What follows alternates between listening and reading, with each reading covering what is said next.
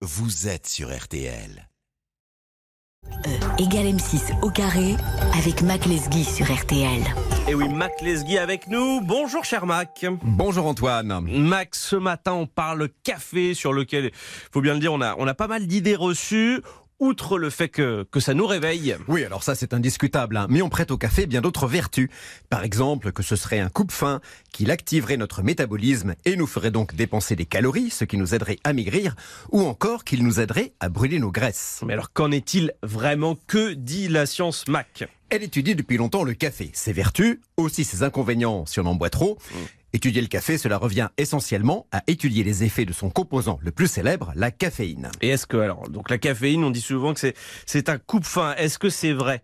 Alors, la faim, ça se mesure scientifiquement. Quand notre corps a besoin d'énergie, il produit une hormone, la gréline, hormone de l'appétit. C'est elle qui nous pousse à ouvrir le frigo. Donc, les scientifiques ont mesuré l'impact de l'ingestion de caféine sur la sécrétion de cette hormone et qu'ont-ils trouvé? Ben, Je vous pose la question. Eh ben, rien.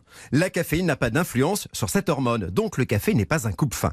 Mais si en revanche, quand vous sentez le besoin de vous remplir le ventre, vous faites une petite pause café, cela peut vous détourner de manger quelque chose, donc ça n'est pas inutile. D'accord. Mais euh, qu'en est-il de, l'effet? Ça brûle des calories. Est-ce que le café peut nous aider à maigrir?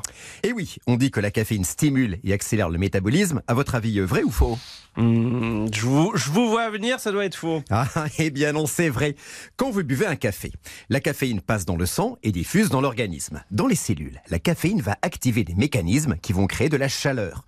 Donc, il y a bien une dépense supplémentaire d'énergie par l'organisme que l'on peut mesurer. Une tasse de café, c'est 50 calories supplémentaires dépensées par l'organisme. Donc, euh, si je vous suis bien, si on boit 20 euh, cafés, ça, ça va nous faire maigrir? Eh bien non, malheureusement, ce serait trop beau. 50 calories, c'est très peu, et l'effet de la caféine n'est pas proportionnel à la quantité de café avalé. Très vite, ça plafonne.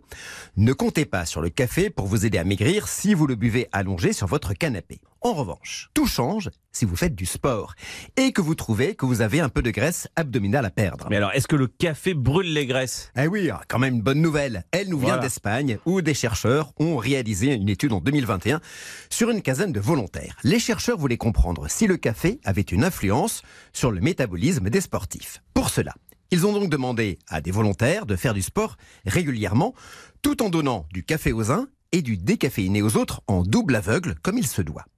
Résultat, dans le groupe qui avale du café 30 minutes avant la pratique sportive, on constate une oxydation des graisses bien plus élevée que celle groupe témoin. Plus 10% chez les sportifs du matin, plus 29% chez les sportifs de l'après-midi. Donc, si je fais euh, café plus sport l'après-midi, je vais avoir des résultats. Exactement. Cela va vous aider à affiner votre silhouette.